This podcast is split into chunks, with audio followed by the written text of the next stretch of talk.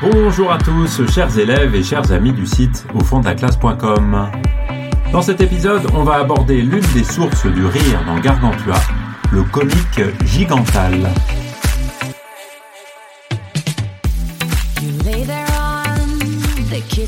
Il y a en effet dans Gargantua une source de rire qui vient directement du fait que les personnages sont des géants.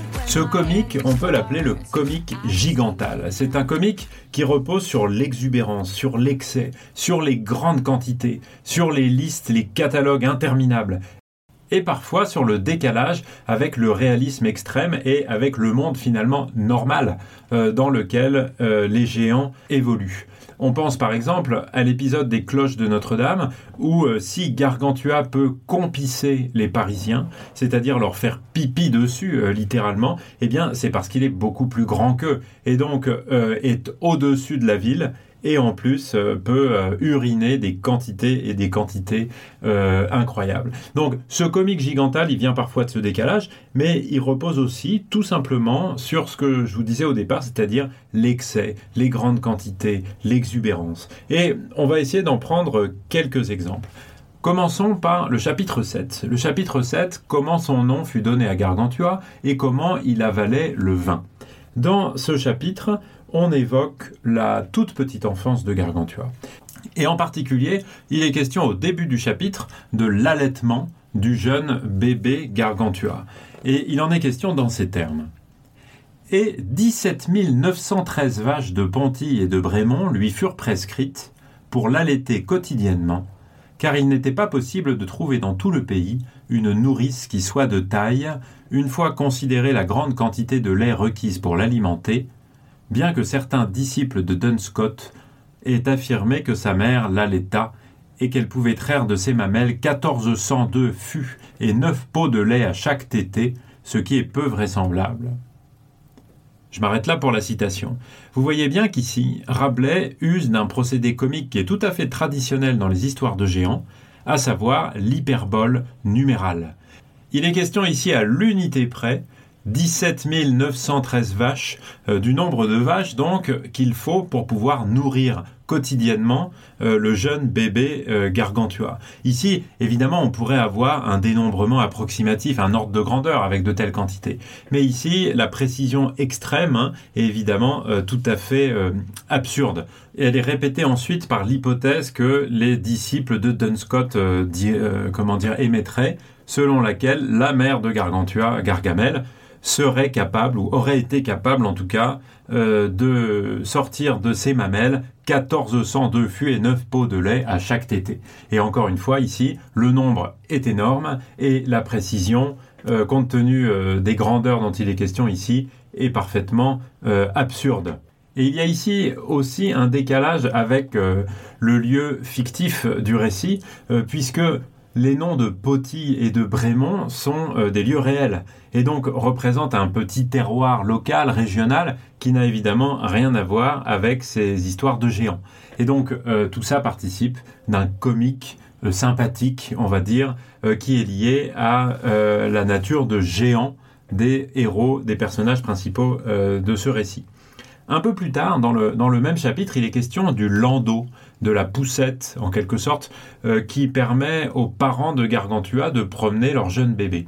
Et il se trouve que ce landau aurait été fabriqué par un certain Jean Degnaud. Et donc, encore une fois, on a le nom d'un personnage qui a l'air d'être réel, qui est d'ailleurs peut-être réel, et euh, qui est absurde dans ce monde complètement fictif des géants. Et ce landau, eh bien, c'est une charrette à bœufs. Donc, on imagine, parce que tout ça est extrêmement, euh, comment dire, euh, pictural, euh, c'est très facile de s'imaginer un bébé transporté dans une charrette à bœufs qui servirait à transporter donc plusieurs vaches et qui permet ici seulement de transporter un géant passif, le bébé qui est en train d'être promené par ses parents. Ça fait évidemment un spectacle assez plaisant et comique pour le, pour le spectateur. Le narrateur précise d'ailleurs à ce moment-là que le bébé, qui est assez dodu, hein, comme on peut s'imaginer, avait presque 18 mentons. Et encore une fois ici, la précision et d'ailleurs la mention de presque est tout à fait absurde.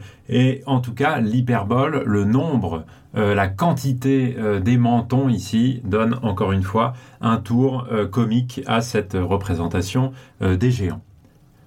On peut prendre un autre exemple dans le chapitre 4 qui évoque Gargamel, la mère de, de Gargantua avant la naissance du petit géant et euh, qui fait la liste des plats qui sont mangés euh, par la mère. Je vous cite le texte. Le fondement lui échappait par un après-dîner, le troisième jour de février, pour avoir mangé trop de godbillots. Les godbillots sont de grasses tripes de coireaux. Les coireaux sont des bœufs engraissés à la crèche et dans les prés guimauds. Les prés guimauds, ce sont ceux qui donnent de l'herbe deux fois par an on avait fait tuer 367 014 de ces bœufs gras en vue de les saler pour Mardi Gras, afin qu'au printemps il y ait du bœuf de saison en quantité, et de pouvoir ainsi au commencement des repas faire honneur aux salaisons et mieux apprécier le vin.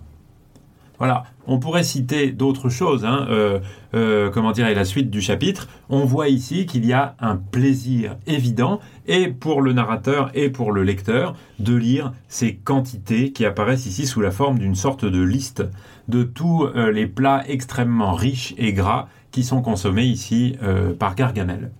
Tout ça, c'est dans le chapitre 4. Et puis, on peut citer pour finir une autre, une autre apparition de ce comique Gigantal dans le chapitre 8. Le chapitre 8 euh, fait la description du costume de Gargantua, puisque le titre du chapitre, c'est Comment on vêtit Gargantua. Et dans cette liste, parce qu'il s'agit aussi d'une liste ici, tout est complètement démesuré. Euh, puisqu'il est question de tous euh, les éléments de la mode de l'époque, de l'époque de François Ier. Je vous en lis un extrait.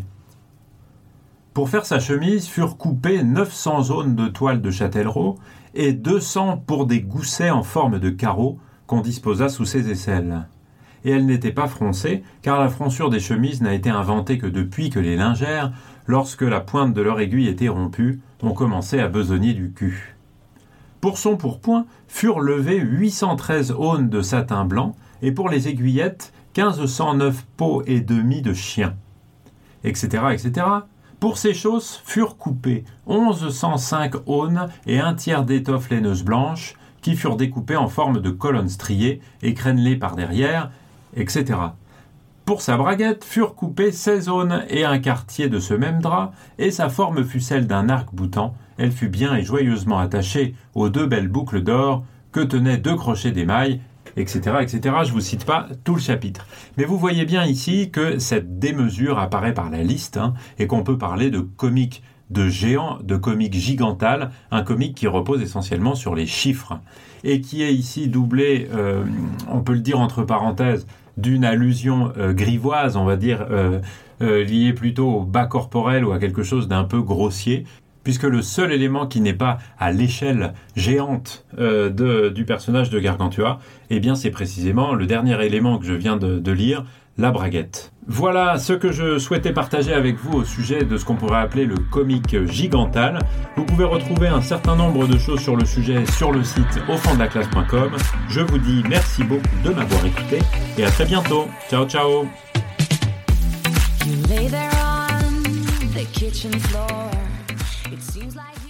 Juste une seconde pour vous dire que si vous aimez ce podcast Objectif Bac Français, si vous le trouvez utile et intéressant, vous pouvez aussi aller sur le site internet au fond de la classe.com pour voir et imprimer tous les cours en version écrite, avec des fiches de révision, des citations, des plans détaillés, des introductions rédigées. Accès illimité pour seulement 5 euros à tous les cours sur Arthur Rimbaud, Olympe de Gouges, Le Malade Imaginaire, Manon Lescaut, Gargantua, Juste la fin du monde, Colette, La Bruyère, Les Fausses Confidences. Vous trouverez le lien dans la bio du podcast au fond de la classe.com. Je vous dis à très bientôt. Ciao ciao